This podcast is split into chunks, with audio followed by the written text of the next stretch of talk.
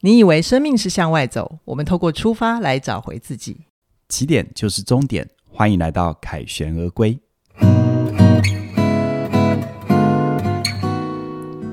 大家好，我是凯宇。大家好，我是怡璇。今天的凯旋而归啊，要跟大家聊一聊在社交场合的议题哦。关于啊，在怎么怎么在社交场合讲重点，就可以帮你结交到贵人朋友。那在收听之前呢，邀请你在 YouTube 帮忙按赞、订阅，然后分享。那如果你在 Podcast 收听的时候，也提醒你，凯旋而归有独立的频道，也请你给我们五星推报、留言跟我们互动，我们也会选择适当的主题做成节目跟大家交流哦。凯宇啊，嗯，你记不记得我们有一集一天听一点一三零八，跟老板讲重点，很多人收听哦。我记得我们有一天听一点，但是第哪一集编号多少？嗯嗯嗯。因为其实有时候我蛮怕有朋友问我，你那一集讲了什么很有帮助，然后你就会说哈哈哪哪一一集？ 好，总之呢，那一集我们的热门内容呢，它就是在工作上跟老板讲重点，但是我们今天要换个场景，是怎么在社交上讲重点，帮你能够让被啊、被别人看见。嗯那为什么我会想要聊这一题呢？是因为我记得我在二十几岁的时候啊，其实还蛮容易跟同辈人交往，就是来往，然后就吃吃喝喝啊，打屁聊天的通话其实还蛮多的。可是啊，其实如果一直打屁聊天久了会累，嗯，而且很现实的议题就是，如果我一直跟同辈的人交往，就大家都是都一样没有钱嘛，就是泡麦当劳啊，就是会少一些对未来有帮助的资源。都在同一个阶层嘛，对所以大家的话题眼界都一样。对对对不对，对那嗯这个时候我就会很渴望去认识一些可以带自己突破我的圈层、我的舒适圈的新朋友。嗯哼，可是麻烦来喽，嗯，二十几岁的时候我们是什么状态？就很嫩啊，对啊，就会比较容易在自己的状态里面，然后就算遇到有影响力的人，也会很真的很想认识，可是就会很容易变成自己自我中心的尬聊。就就就像有时候我们在一些不特定的场合遇到一些我们长期的听众，他把我们认出来，嗯嘿就很兴奋，很兴奋，一直停留在很兴奋，很兴对奋对我都不知道该跟他说什么，然后只不知道该怎么办这样子。哦 OK OK，对我们就说谢谢谢谢。 对对，只能这样子。 对，所以嗯我今天就想要跟凯宇来示范，你想要结交可以带你突破舒适圈的朋友，嗯哼可能是大人物或者是贵人，应该要怎么跟对方聊天哦。 OK 哦好，那我先说一下情境设定。今天怡璇要扮演的就是二十五岁的新手编剧。那我很喜欢戏剧跟心理学的结合，非常非常有兴趣。嗯哼，然后凯宇他就是现在的年纪，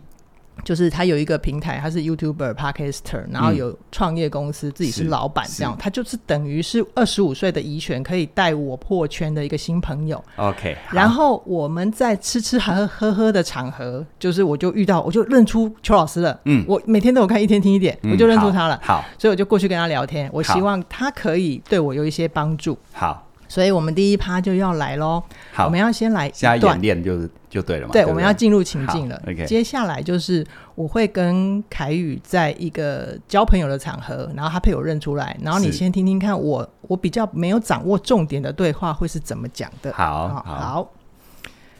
裘老师，我每天都有听，一天听一点哦。真的哦。那你最近印象深刻的是什么啊？就是你那个流量很高的、最多人看的，如何知道别人跟你说真的还是说假的啊？哦，这样哦，好，谢谢你。我是个编剧，我觉得你那支影片内容很棒，很有戏剧点。改天有机会的话，我们一起聊天吧。好啊，那你比较想聊的是什么？我觉得我们可以聊超多的，特别是犯罪心理学。你知道这类这种呃案例啊，就是很多类型电影都是需要这些材料，而且你知道现在非常非常多的影剧公司，他们都需要剧本提案，嗯哼，最好是那种没有人拍过、没有人演过的案例。就是都可以吸引投资人的亮点。那你有没有很那种接近人性黑暗面？就是挖下去会让人家觉得痛彻心扉，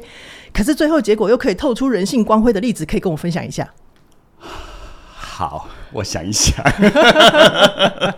好，我们刚刚的演练先到这边嗯嗯嗯告一段落哈、嗯哼先跳出来。嗯来，凯宇老师，你对于这样子的二十五岁的年轻人直觉的想法是什么？我我想比较年轻的朋友啊，像我们凯旋而归是写给二十五岁的情书嘛。对，刚刚在演练的时候，我就回想我自己在很年轻的时候也碰到一些可能是大人物，可能是我想要发展的领域的前辈。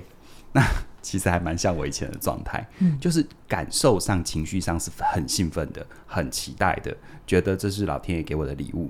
但常常是事后看发现，这个礼物掉到我头上，但我根本不知道怎么去接它，对啊，我根根本没有珍惜到那个难得的机机会会。好，可能下一次就不会有下一次了。嗯，那到底发生什么事哦？像刚刚的演练，我觉得医学很 入戏，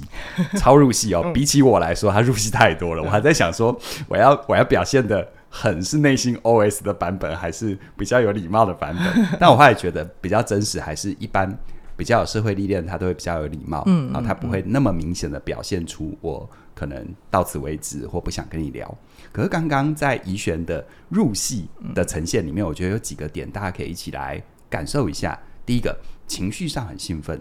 但是哦，太兴奋，嗯，兴奋哦会让你至少表现出一定的热情。对，那那当然有一些人会热情之外有礼貌，可是这份热情跟礼貌，它其实是没有给那个所谓的大人物，那个你对面你想要结交认识的人，他没有破口。哦，我看到你兴奋的像只小鸟一样嗯到处上蹿下跳，那我到底是要把你抓在原位呢，还是要放你飞走？ 好，那我我我不管怎么做哈，我可跟你可能跟你说不要那么兴奋，这样也不对。对，然后呢，我我我我特别特别针对就事论事，那我何必挖坑给自己跳？嗯，都会有这样的一个顾虑。嗯所以呢，事实上礼貌是必要的，但请你克制你的兴奋。 OK，因为你换位思考，那个那个大人物，他其实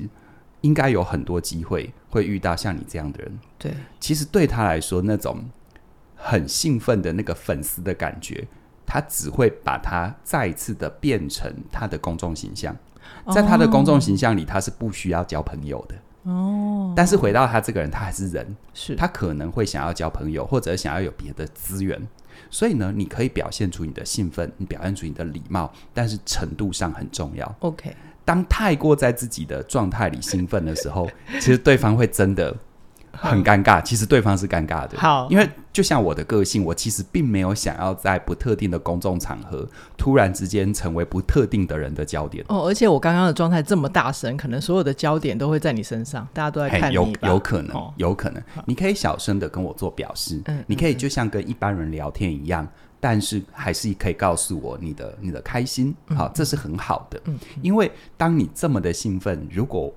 那个。那个 Mr. Big 那个大人物嗯啊，那个大人物或者你那个想结交的对象，他当天状况不太好的话，嗯他很有可能心里会有很大的烦躁， OK，他可能才工作结束，他可能才应付了一个比较辛苦的阵仗。嗯嗯嗯，那你会发现，情绪不管是极度正面的情绪，还是极度负面的情嗯绪，都需要好好的摆放跟承接。 OK，那你太过正面，其实对方会真的蛮尴尬。好，然后再来从内容的角度来看的话，刚刚怡璇的最后一段，嗯，他在拟稿的时候，我真的觉得很厉害 哦。我在这边再再讲一次给大家听嗯哈、你要不要自己讲最后一段那个我们可以聊超多的那一，你再讲一次，哦让大家回复一下记忆。好，我们可以聊犯罪心理学，这是很多类型电影都需要的材料，而且现在的剧本提案啊，最喜欢没有人拍过、没有人演过的案例，那是可以吸引投资人最大的亮点。你有没有那种很接近人性黑暗面，可是追根究底下去又可以透出人性光辉的例子，可以跟我分享一下？好，太好了， 嘿，你看哦，像这一段话是不是显然拿出了怡璇他自己的需求？但请问是不是对面那个人的需求？不是啊，对啊，你说吸引投资人最大的亮点是怎样？我帮你吸引到投资人，你要分我一份吗？嗯，应该没办法。而且最重要一点，我们说做人没有那么计较，嗯，但是没那么计较不等于我要帮你写作业啊。对你的工作是编剧，对不对？对然后呢，你要找案例，对不对？对，很接近人性黑暗面，可以追根究底下去，要能够透出人性光辉的例子。对我如果马上就有，而且我马上能够诠释出来，我来当编 剧好了。对啊，你而且你可以卖给制作公司。对，但我我说，其实真实的人际，就连我自己，就以我自己，我其实没那么计较。嗯，但是那个当下，其实当你这么兴奋的反应，前面已经有一点点让对方有尴尬的可能，你后面又问这样的一个问题，仿佛你出作业给对方。嗯，那你想想看，换成我们不要说这种比较有权力落差的角嗯色，就算平辈，你是不是有一种你把作业丢给我，对，那我帮你写完了又怎样？ 我有什么义务要帮你写？对我，我可能没有义务要帮你写，而且我解答你对我没有什么好处，甚至于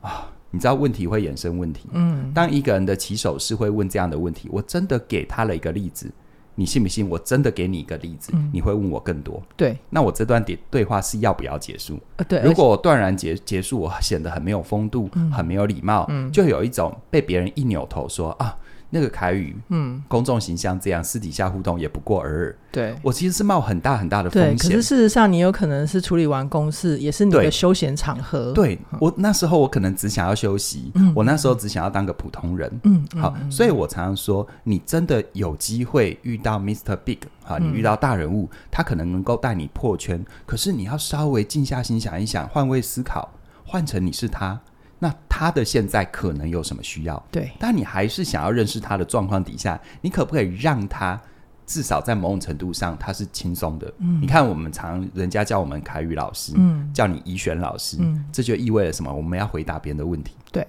那我是怎样？我无时无刻都要回答别人的问题吗？嗯我 们也有一般人的需求啊。对啊，呃，我多数时候是一般人啦。好 好，所以事实上呢，你如果想要你人生当中有贵人能够帮忙的话，好，你要能够帮对方在你们之间创造一些正向的记忆点。 ，OK，这个正向的记忆点绝对就不是你自己的角度的正向，嗯嗯，我的兴奋叫我的正向，我的期待叫我的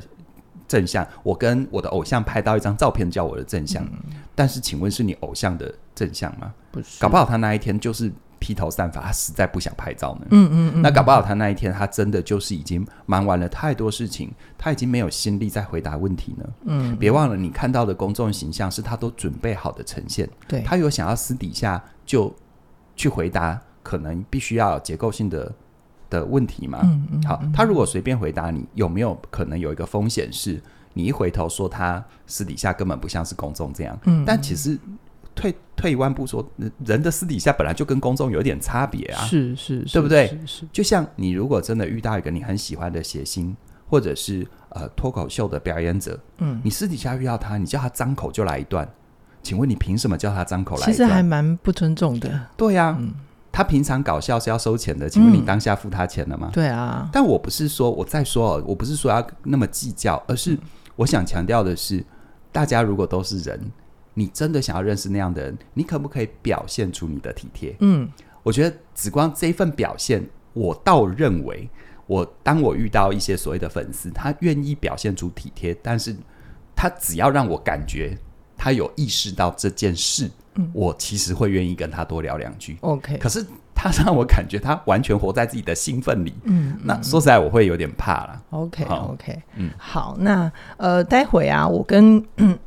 凯宇在下一段我们嗯会示范一个，就是比较有重点的，你真的嗯要让对方产生记忆点的社交谈话。嗯不过接下来呢，我还想请凯宇再多讲一下，就是如果以大人物的呃主观视角出场的话，什么样怎么样的社交的重点会是对大人物来讲是能够抓住核心的？好，其实就以刚刚的情境，如果你远远的看到你的偶像，或者你想要结交的所谓的大人物，那你在靠近他之前，你先很快的过一下脑子，嗯，过什么脑子？过什？么？就是比如说你今天遇到一个知名的歌手，你张口就跟他说很喜欢他的代表作成名作，那的确，你问十个人，有十一个人都说那是他的经典歌曲，这没问题，对不对？对，但你有没有想过，从他的角度，那所谓的经典歌曲，他是唱了千百万次，十年、二十年，对他唱了那么多次，唱到搞不好他自己都想吐了。嗯，好，这是第一个。真的。第二个，最重要的一点是，他如果有在持续创作、持续前进的话，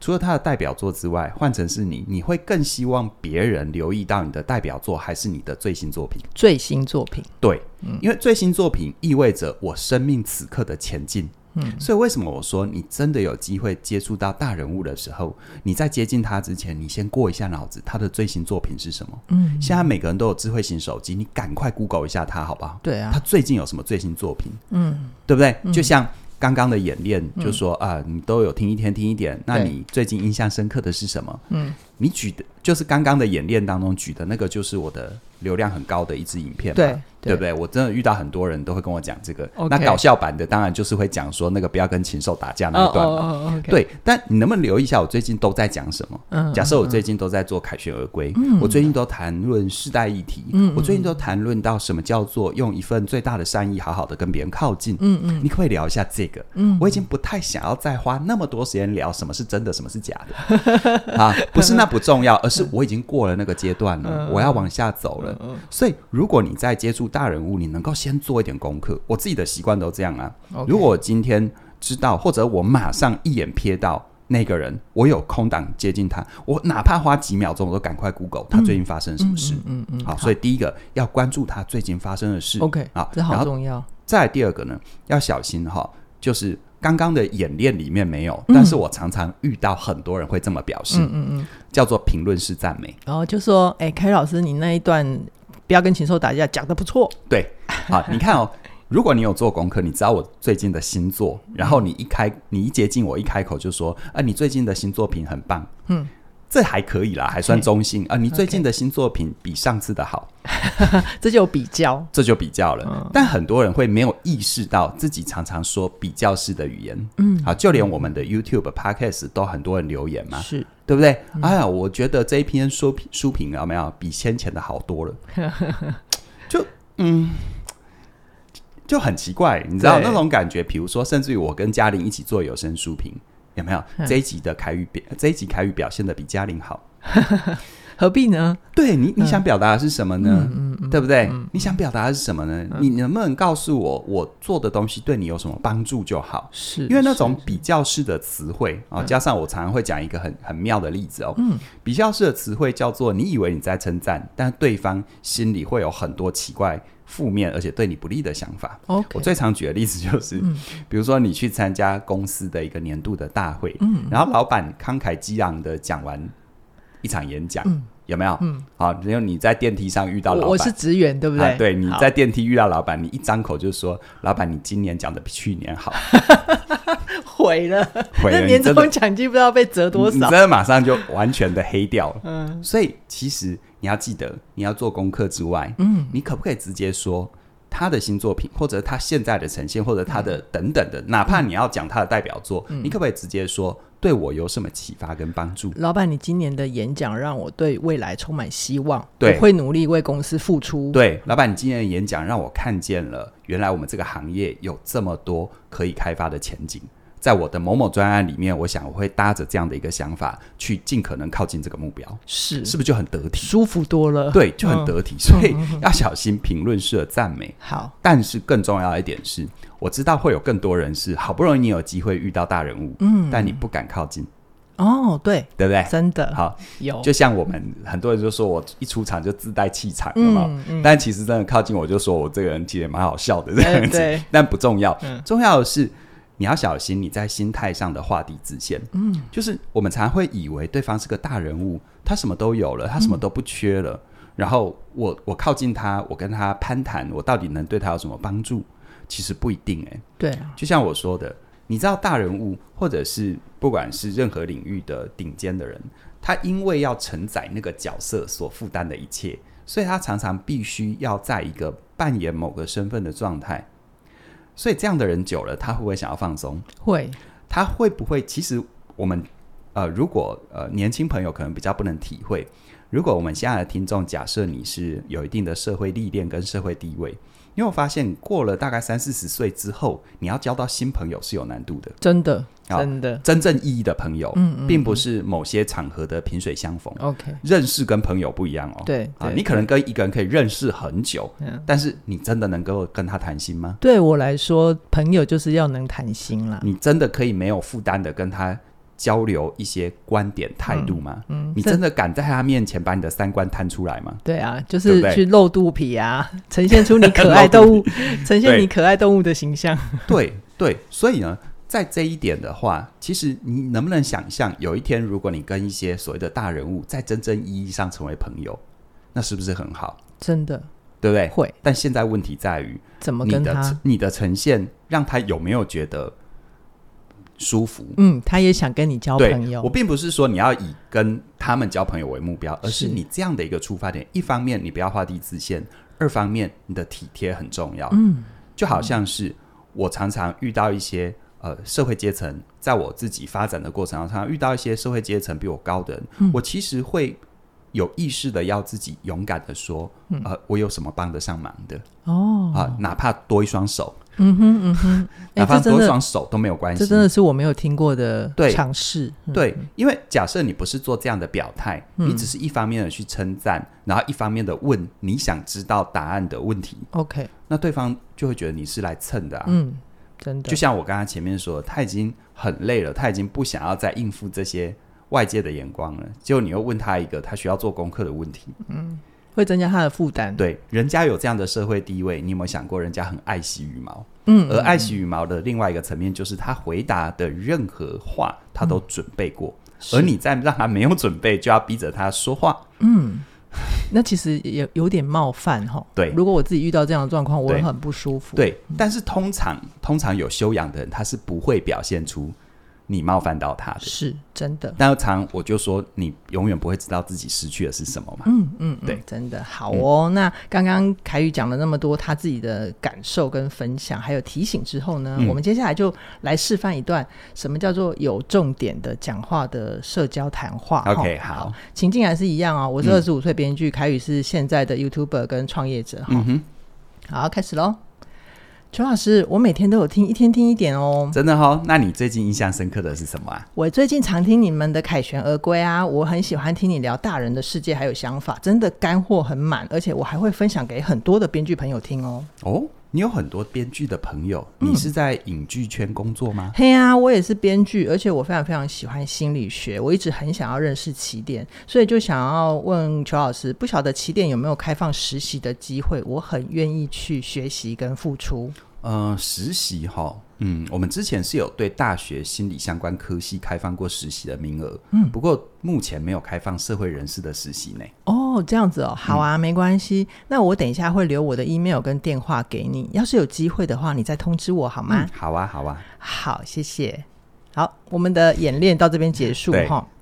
那我刚刚呃的示范，我觉得听众朋友很值得再回去听一两次。不过我嗯帮大家讲几个重点。嗯，第一个啊，就是我知道现在的年轻朋友可能在交朋友上面还蛮直接的，就是嗯哼可能会说交换个赖啊，并嗯不是说我留我的 email 跟电话给你。对好但是为什么这我边们在拟稿的时候，你第一个版本是写交换 line，嘛对对不对？嗯，对，但为什么这边需要用 email 跟电话？这是因为如果我们直接跟大人物或者是你想要靠近的人，直接要他的手机号码或者是赖，其实还蛮容易造成对方的困扰，嗯哼，因为对方不给你，好像就不近人情，就是会造成刚刚凯宇讲的，你一回头就去告诉大家，其实凯宇并不是他公众形象的这么温暖，好就 会落人话柄。对。对，但可是如果对你但但我想要保护我的生活嘛，对不对？是是嗯，这是人之常情。嗯可是如果真的大人物给了，他很怕自己不近人情，他给你了。结果我们因为太年轻，然后也不晓得那个社交分寸，就三不五时真的把对方当平辈的朋友说：“哎、你在吗？可以聊一下吗？” 哎、那个或大者人是物你知道，我常常会遇到有人说有个问题想问你，哦，然后我终于我就我就我就看了，然后我哼就说好，你说说看哼。然后过了不知道几分钟哼都没有接下来的讯息，哦，真的、哦，那那请问我这几分钟或这这一段时间是不是心一直被挂在那里？是哎、对啊是哎、嗯对，所以就是好像呃，如果你主动去跟大人物要，其实大人物给不给都有困扰，对所以我们比较有礼貌或者是善意的方法，就是我留我的联络方法给你，那你要是有机会就通知我，这就是在社交礼仪上啊，你把选择权交给对方，然后他也在营造对方心里面一种你懂得尊重、懂得分寸的嗯形象嘛。嗯，而且刚刚那一段呢，其实我们演练的方式是，怡璇她的角色，她主动的说出她喜欢起点在哪里，然后对她的帮助是什么，然后加上最后表达她想要去付出跟学习的意愿。是，哦，我觉得这个就是一个很棒的组合拳，嗯哼，因为至少让对方感受到，呃，当然多数时候啦，多数时候你可能只是回馈到对你有什么启发与帮助，我觉得就够了。嗯但如果你有想要进一步，嗯你有想要破圈是啊、那这时候你要表达出你能做什么，或你愿意做什么，或你现在有什么资源。好，比如说刚刚也可以说，哎、因为我都在戏剧圈，嗯，那我知道心理跟戏剧常常会互相引用，嗯然后起点的很多节目也都会透过剧来做分析，是所以，如果老师你你有这方面的需求，你想要看什么剧，或者想要一些戏剧相关的资料，嗯，好，老师，如果你愿意的话，你都可以跟我说，我很愿意提供我们在行内的看法。是是是。哎、你看这样是不是就很好？嗯这样，而且这样就是资源交换，对不对对嗯对对对。然后这时候，假设刚好我最近有这个需求，不用你跟我换来，我可能会主动跟你换来。哦，真的，对真的我常常是这样啊，我真的遇过一些年轻人，他会主动的告诉我他现在在做什么，而且从他的表述里面，我可以完全听出来，他是有在意我最近在干嘛，嗯，真的有 follow，然后把他的能做的事跟我最近在干嘛嵌入在一起，嗯嗯嗯结合在一起。那我就会想说，哎、但是无妨啊，哦就试试看，OK 的啊。是哦，好哦，我想我们今天这一段就帮大家完整嗯演练跟示范了一个比较相对好的出场。嗯，所以各位听众朋友，如果你也想要在遇上贵人之前。先做好准备，把握机会的话，我想起点线上学院有很多的课程都会对你有帮助。比如说凯宇老师的自信表达力啊，他就会在特别是口语表达的部分，帮助你去做换位思考的练习。好，那如果你很想要了解，比如说到底跟我不同阶层的大人物啊，或者是领导人啊，他们在想什么，我觉得全方位职涯思维也是一个很好的材料，而且那个。整个时长十四个小时，内容非常丰富，而且现在的价格又相对优惠。其实哦，我很鼓励大家，像全方位职涯思维，虽然它因为它十四个小时，规格很大，所以它的课程的价格，即便我们现在有优惠价，其实价格还是比较高一点、啊。这个我不会避讳去谈，但是我希望呢，所有的年轻朋友，如果你想要在你的职场发展的更顺利，这是很值得的投资。是因为他几乎是把我过去所有我个人，包含我做教练的经验，在职场这一块的运用思维，闽南语叫做美感啦。嗯嗯有时候那种职场里面的潜规则跟潜规则哈，就是潜规则就是它一直都在，但没有人会明确告诉你。而潜规则就是你在做重要的决定之前，你要有的思维。是其实这个是你做对的一个决定，或者是你在适当的状况底下做的一个适当的反应，嗯，它就已经超过你课程的价值，不知道几十倍、几百倍了。对啊，而且它除了是职场上的运用的嗯话，有时候你把课程整个听完贯融会贯通之后，在人际关系上的处理的秋楼，嗯台语上对台语说的秋楼其实就是细腻度的意思。对，其实这份细腻度呢，它在很多有形跟无形的关键，都会让你的未来有很大的加分。好哦，那相关的课程连接都会在我们的影片说明栏里就有，期待你跟我们一起学习，一起前进哦。那今天先跟大家聊到这边，下个礼拜的凯旋而归再见啦，拜拜拜